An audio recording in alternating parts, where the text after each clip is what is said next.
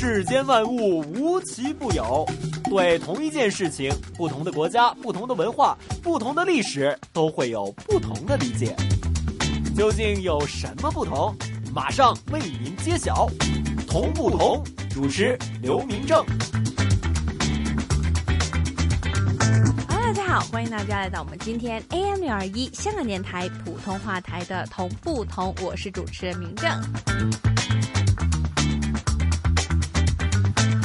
今天的同不同呢？今天明正要为大家带来的这一条胡同呢，在北京里面是一条非常著名的小吃街，就是门框胡同。门框胡同呢，因为它的巷子里面有一石砌的过街门槛儿，下面呢有石门框，所以叫做了门框胡同。这个地方呢是连接大石栏一带繁华商业区的通道。今天的门框胡同呢，虽然十分的窄小，也颇不起眼，而且呢房屋低矮破旧、灰头土脸的，但是这里以前却是非常非常的繁华，除了有。北京早期的戏院同乐轩，后来改称为同乐电影院以外，还有和乐盛斋齐名的。富顺斋酱牛肉铺，门框胡同里面呢，还聚集了很多其他的老北京小吃，比如说爆肚、豆汁儿、切糕、油茶、茶汤、老豆腐和豆腐脑等等等等的小吃摊儿。所以呀，门框胡同过去就有小吃街之称。那么一首歌曲回来之后，开始我们今天的同不同。今天明正将会连同我们的北京胡同专家，带你一听这条京城著名的专售小吃的胡同。门框胡同，狼伯伯，狼伯伯，这个世界那么大，究竟有什么好玩的呢？嘿嘿嘿嘿，那你就去找找看吧。找不到的话，我就要把你给吃掉。哈哈哈哈哈！童言无忌。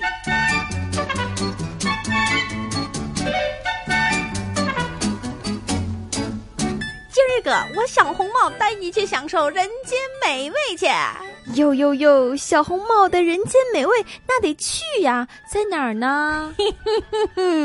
就是你肯定猜不着的地方，就是那个有着北京好多好多美食老字号的地方，也就是北京前门大石栏廊坊三条的一条不过一百米宽也不过两米的一条小胡同。啊，门框胡同就是那个早在上世纪四五十年代，人们在大石栏看完戏之后必到的门框胡同啊！哎呀，我知道呀，这里不但有这个富顺斋的酱牛肉。年糕王、豌豆黄碗、油酥火烧牛、馅饼露、年糕羊、豆腐脑白，哎，等等等等，好多好多好吃的都在这条胡同里啊！人们听着京腔京韵的吆喝声，吃着各色的小吃，真是一种享受呢。妹妹，你有意思吗？当然有意思。虽然如今啊是几经变迁，这些老字号都相继离开了这条小巷子，只保留了几家。在朋友的推荐之下，下周末我本来还是想直奔这里的锅贴还有卤煮来呢。这条胡同啊，真的是有意思透了。小红帽，你怎么能够怀疑这条那么那么棒的胡同呢？妹妹，我是说你有意思吗？我刚刚才开始打算显摆显摆，还没铺垫好呢，你就猜中了，还一通的晒你的墨水。我知道你一肚子的墨水都喷得我满脸都是了，不要再晒了，都晒干了，我都闻见糊味了。哎呀，我一肚子墨水怎么能够晒糊了呢？那是知识的象征，哈哈。而且啊，在门框胡同那么多吃的，糊也得是这些美味鲜糊呀，妹妹。你就装吧，嘿嘿嘿，好了好了，我不逗你了呀，一会儿咱们就去门框胡同，我请你吃好吃的。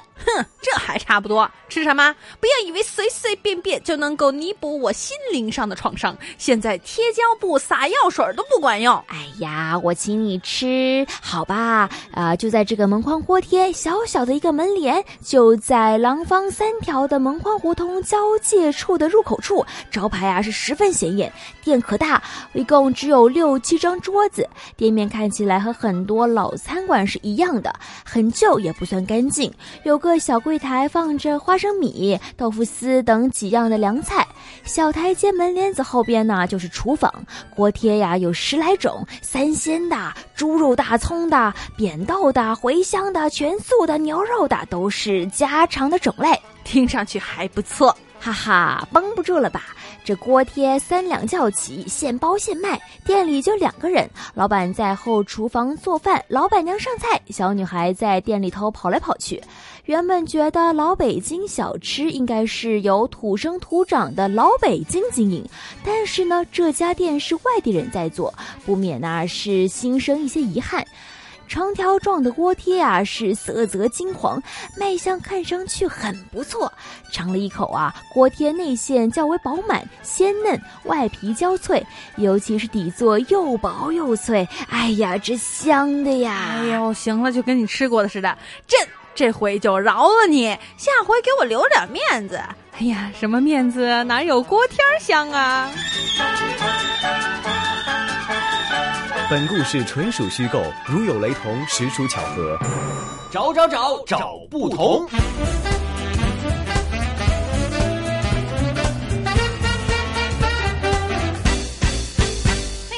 到我们今天的同不同。今天明正会带大家一起来听一听这条在北京非常著名的老小吃街——门框胡同。首先，现在我们邀请到香港大学专业进修学院语言及文史哲学系的刘老师，为我们介绍一下这一条门框胡同。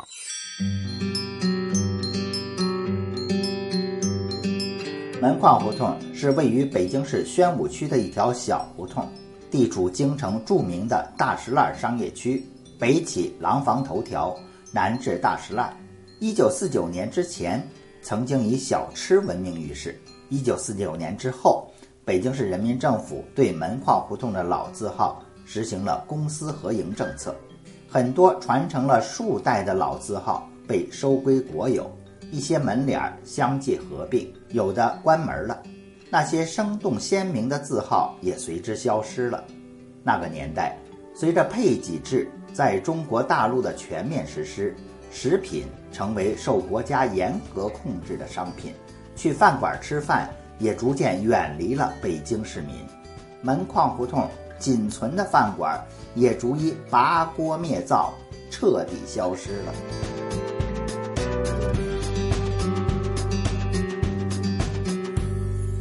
说起大石栏一带的小吃，必然要说说门框胡同和曾经的小吃一条街。大石栏北边的门框胡同是一条老街，但是这条老街是一条很不起眼的小街道，南北走向，全长不到一百米，中间最窄的地方大约只有三米。可就在这条不起眼的一条小胡同里，却住过我国著名的大作家张恨水。张恨水一生勤奋写作，笔耕不辍。在一九三零年到一九三三年期间，就住在门框胡同十二号里边。仅仅几年，就创作出了《啼笑姻缘》《金粉世家》等好几部小说。张恨水不仅热爱写作，还热爱京戏，是个戏迷，常常在大石栏用仅有的几个钱买一张戏票，看梅兰芳、余淑妍。杨小楼合演的京剧，他还很懂戏，并且扮演乌龙院里的丑角儿，是个名副其实的票友，还和其他的票友一起在会馆里唱堂会，参与祝寿演出呢。找不同时间到，你找到了吗？同不同？Bingo，答案揭晓。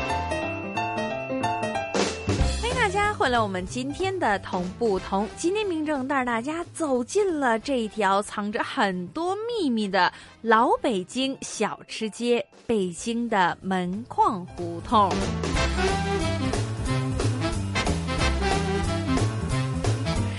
其实刚刚说到了老北京的门框胡同里面究竟藏着什么样的秘密呢？其实除了我们很多人知道的一些呃传统的小吃，比如说爆肚啊、豆汁儿啊、切糕啊、油茶、茶汤、老豆腐、豆腐脑等等的这些，我们以前都为大家介绍过的北京传统小吃以外呢，今天的门框胡同我们要为大家带来的另外一个诱人味道，就叫卤煮。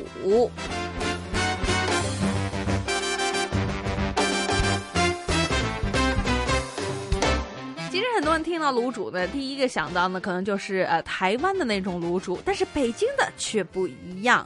有人说啊，每一个城市其实都有一款呢和他们气质最为贴切的一种食物，并且呢这一种的吃的呢只在本地的人群当中里面流通。比如说我们说啊方言口语呢，就是当地人之间沟通的一些小秘密，而北京人的舌尖上歌手的秘密，就是一碗。冒着热气的卤煮火烧，其实我们听到这个名字啊，卤煮火烧，这个火呢就是火焰的火，烧呢就是烧起来的烧。其实这样一听呢，不是本地人呢，可能真的想象不到这是一件怎么样的美食。其实啊，这卤煮火烧呢，它就是肺头这样把它给剁成一段一段的，再还有炸豆腐切成三角形。煮着井字刀切的火烧，再配上味道醇厚的老汤，上桌的时候呢，这道菜呢会再加上一些香菜、葱花和辣椒油等等，这就是一碗地道的卤煮火烧了。用句行话来说呢，一个菜底儿加二两火烧，再来一瓶牛二，真真的是人生一大快事。很多呢曾经尝过这卤煮火烧的人呢，都说了这一碗卤煮火烧一下肚呢，可能已经吃饱了，但是擦干了额头上面冒出来的汗，也难抵再来一碗的冲动。那么到底是不是真的那么好吃呢？那我们要自己亲自去试一下才知道了。在过去啊，一到数九寒天非常非常冷的时候呢，北京的街头和胡同里面就会飘着这一种卤煮火烧的味儿。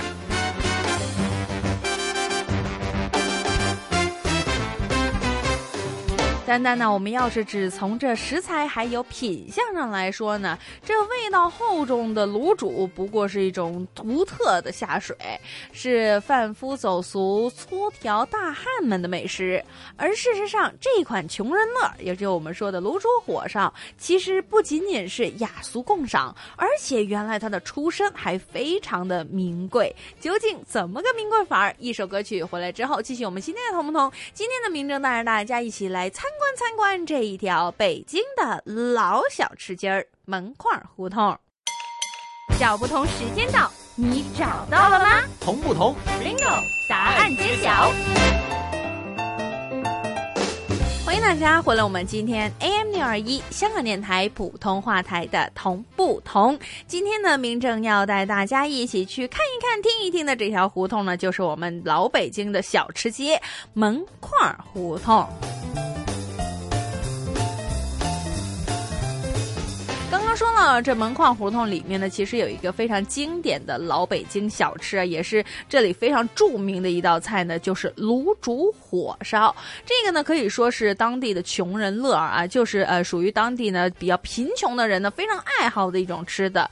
那么刚刚说呢，其实这一款的穷人乐呢，说是卤煮火烧呢，其实不仅仅是雅俗共赏，而且原来它的出身是非常非常的名贵的。究竟是怎怎么样？了呢？接下来让我们一起来听一下这卤煮火烧的出身。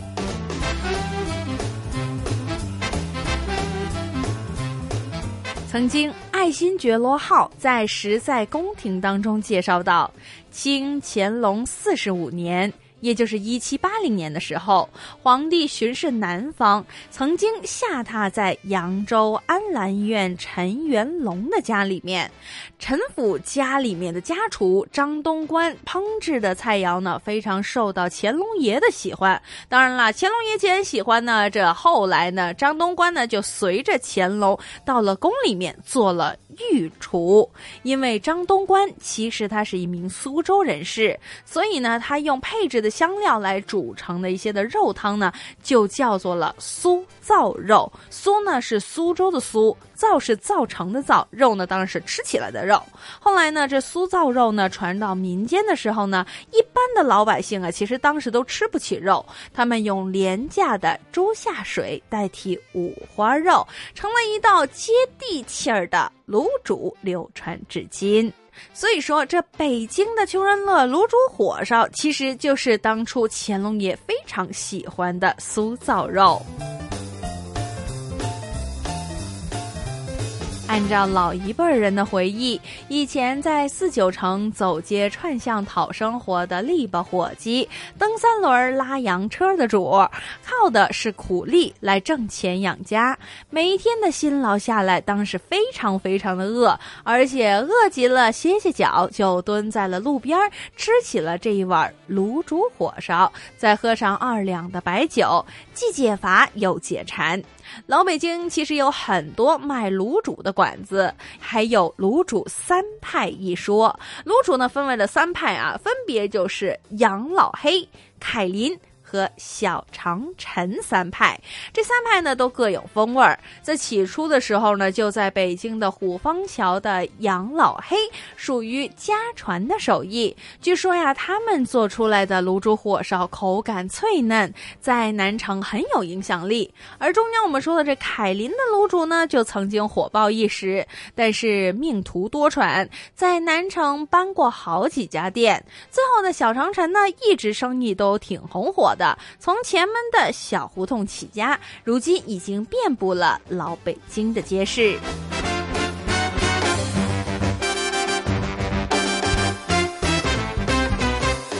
实际上，在北京，人们不时都可以看到门框胡同百年卤煮的门面。一开始呢，这条门框胡同呢，可不只是卖卤煮的。门框胡同北起廊坊头条，南至大石栏，是一条南北向很不起眼，而且呢，长呢只约百米，宽呢也就那么两三米左右的小胡同。在清朝的《光绪顺天府志》当中记载到，大石栏。有小胡同约门框胡同，当时啊，因为这胡同里面呢有一个石砌的过街门槛儿，下面设置着石门框，所以呢就有了这个称谓。北京有句老话说道：“东单西单鼓楼前，王府井儿前门大石栏。”还有那小小门框胡同一线天，可见小小的门框胡同呢，能够与我们现在很多人、很多旅游人士都非常喜欢去的大商世界啊，比如说王府井还有大石栏相提并论。究竟它凭的是什么呢？其实凭的就是这一口小吃。到了今天的门框胡同，云集了老北京各种小吃的老字号，一家挨着一家，简直是吃货们的天堂。小不同时间到，你找到了吗？同不同？Bingo！答案揭晓。欢迎大家回来，我们今天的同不同，今天明超为大家介绍的就是北京的老小吃街门框胡同。其实刚刚讲到了很多都是过去的门框胡同，还有门框胡同里边一大特色就是卤煮。那么到底今天的门框胡同成了什么样子呢？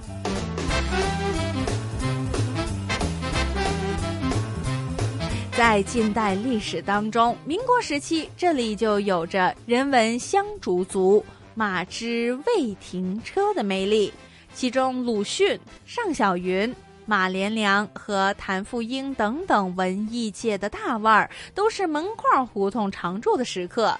在建国以后，政府呢就对这里的老字号呢实施了公私合营的政策，很多代代相传的老字号就被收归国有，一些门脸儿也相继合并或者关闭。既然说到门框胡同是北京非常著名的老小吃街的话呢，当然不止一个卤煮火烧那么闻名，另外一个也非常闻名的小吃就是爆肚。据说在一九八五年，一间呢在门框里面的爆肚的老字号的后代呢，就在这里重新开了就业。而随着它的重开，还有很多北京的老字号也相继落户，逐渐恢复了往日的繁华。除了北京小吃，著名的章回小说作家张恨水，原来曾经还住在门框胡同的十二号院里面，在此完成了《啼笑姻缘》《金粉世家》等等的名著。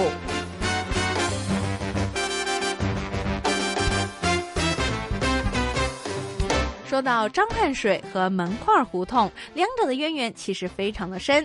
张恨水祖籍安徽，五四运动的时候，他怀着一腔救国的热情，成为了一名北漂。一个北漂写出的文学作品，让北平的男女老少都为之痴迷。在一九二四年，张恨水在《世界晚报》的副刊上面连载了章回体小说。《春明外史》九十多万字的小说连载了四年之久。当时每天下午两三点，很多读者呢就会在报馆的门口那儿排着队，等着买当天的报纸，为的就只是先读张恨水的《春明外史》为快。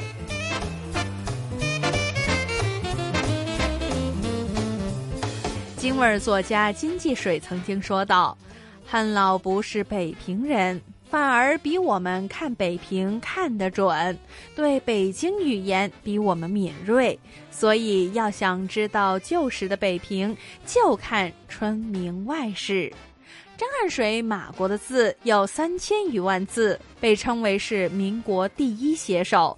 他凭着连载小说救活了很多家的报纸，也用自己的笔杆子养活了自己十几口的家人。据记载说，他曾经一下子得到了当时的八千元的酬稿，换到现在呢，就相当于我们的大约六十万元左右。在文艺界，当时简直这是一个逆天的事情。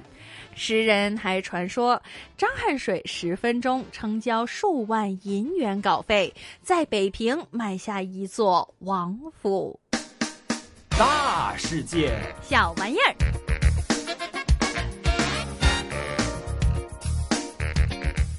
大家回来，我们今天的同不同，今天的同不同的最后一个小环节，大世界小玩意儿呢？今天我们就一起来听一听呢，张恨水老先生呢以前曾经做过的一些非常非常有趣的事情。怕天才聪明，就怕天才拼命。张恨水自谓是推磨的驴子，除了生病或者旅行，没有工作比不吃饭都难受。而他的女儿张正就曾经回忆到说，父亲大约每一天的九点钟开始写作，直到下午六七点钟才肯放下笔吃饭。饭后呢，稍作一下休息，然后写到夜里十二点钟，而且日复一日。有一次，他正在打麻将。这报馆的编辑来催稿子，为了遵守承诺，张恨水居然左手打着麻将，右手提着笔写着稿子，就这样按时交了他的稿子。除此之外，他还填得了诗词，画得了国画，写得了书法，唱得了京剧，简直就是文艺青年，气质冲天。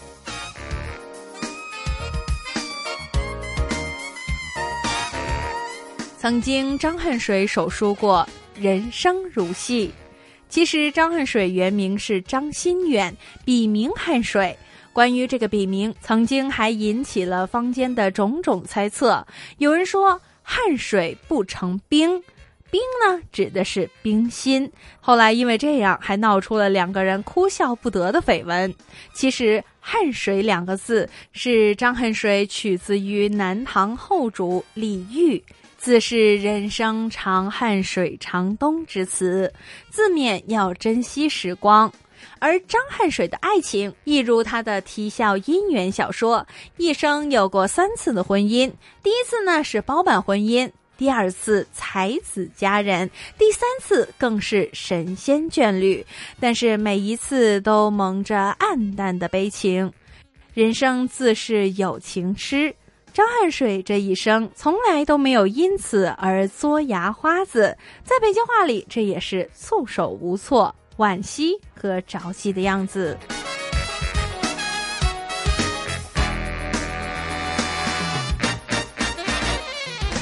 这一集的同不同的时间就差不多了，下一集同不同，明正继续为您带来更多的同与不同。想知道更多同不同的资讯，请继续留意我们 AM 六二一香港电台普通话台的同不同节目。谢谢大家的收听，我们下次见。